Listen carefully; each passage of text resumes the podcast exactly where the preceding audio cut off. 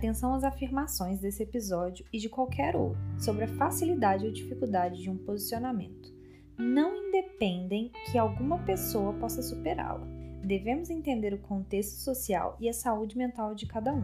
Por isso é sempre bom lembrar: terapia é essencial.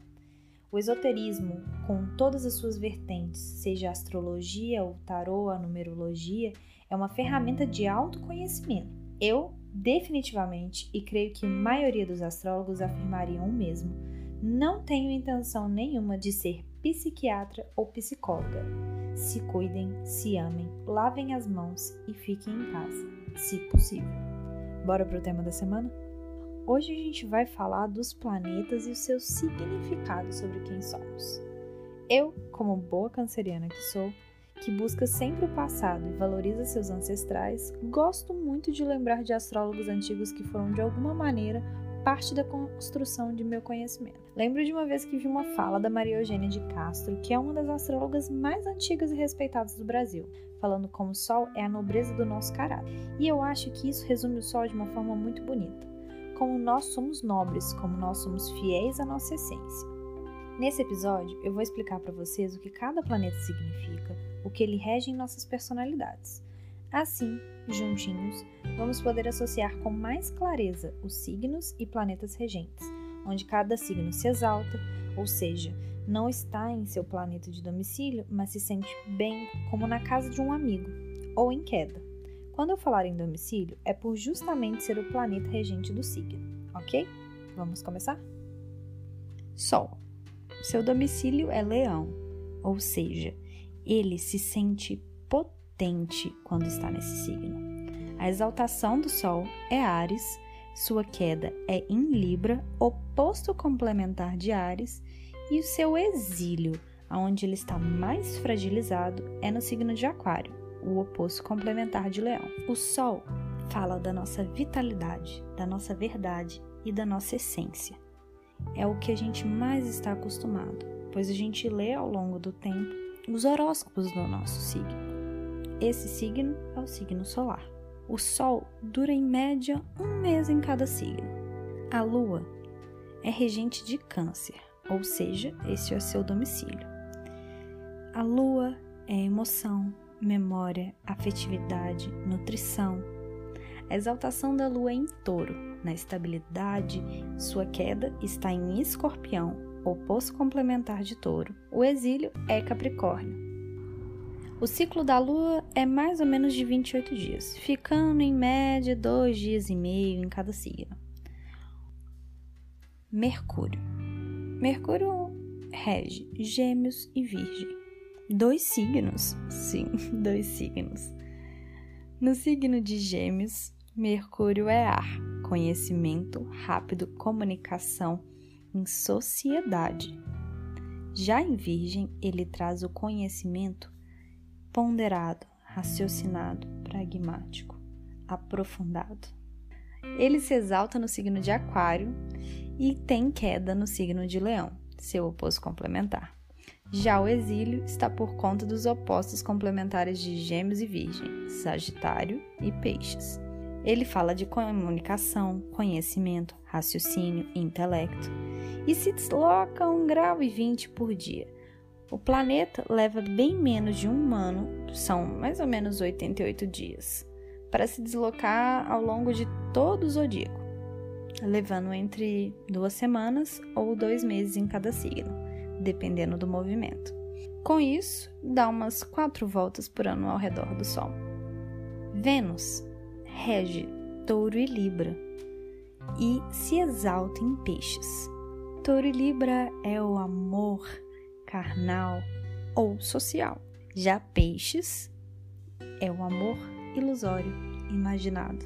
Sua queda é em Virgem, oposto complementar de Peixes, onde o amor é tão minucioso e pragmático que às vezes é até difícil de se apaixonar.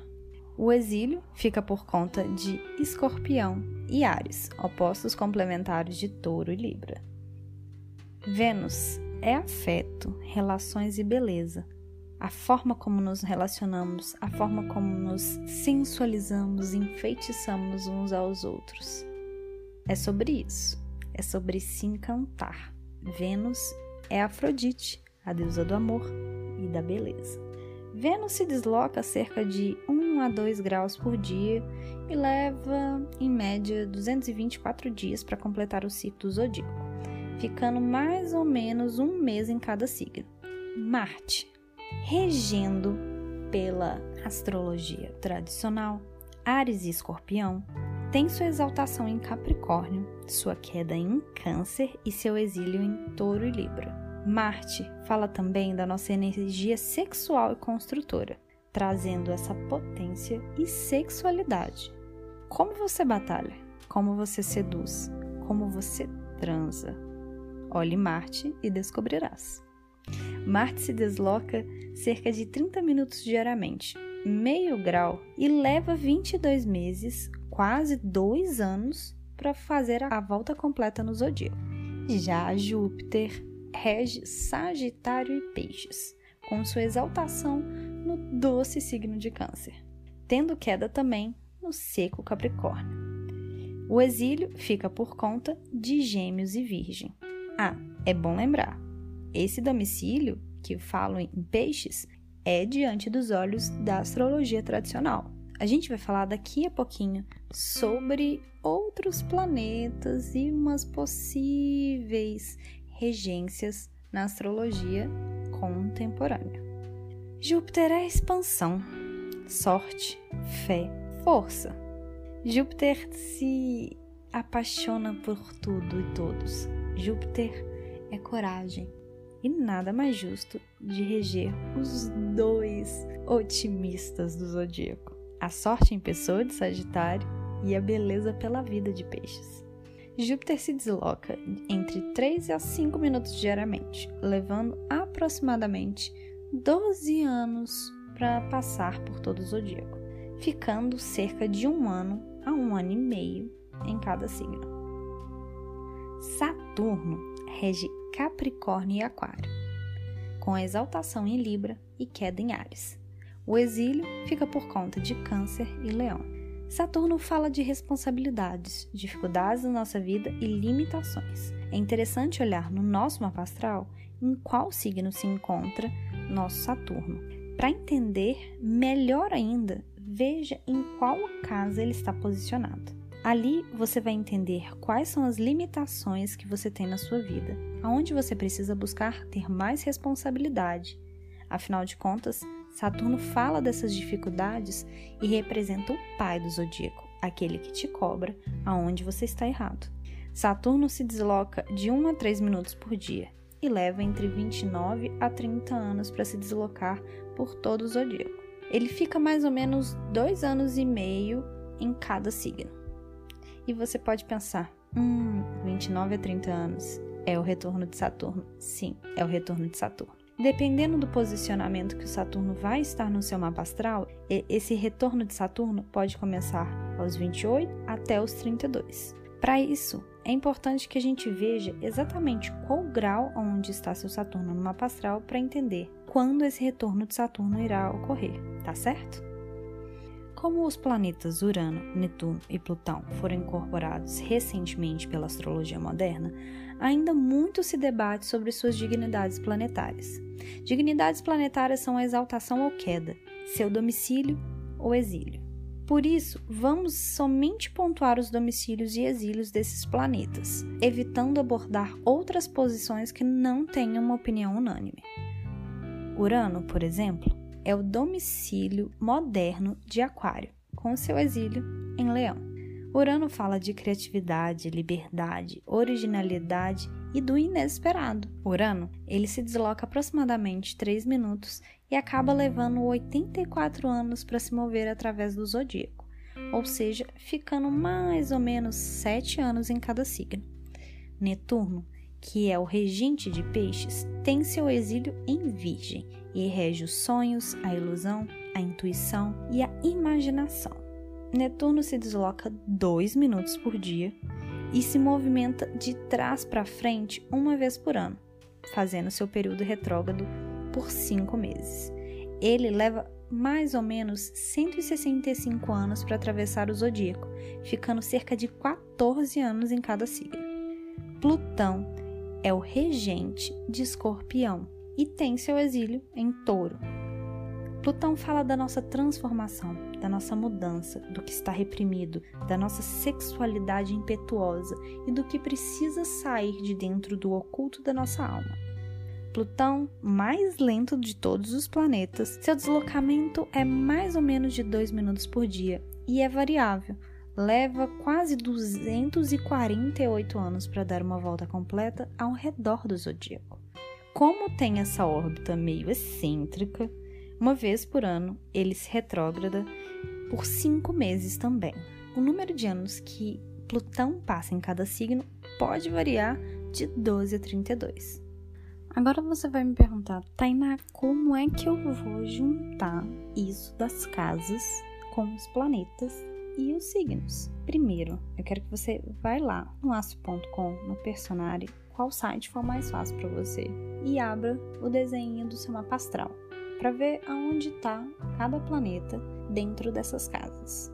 Eu vou fazer uma leitura simples de um planeta para que vocês possam aplicar esse conhecimento em todo o seu mapa.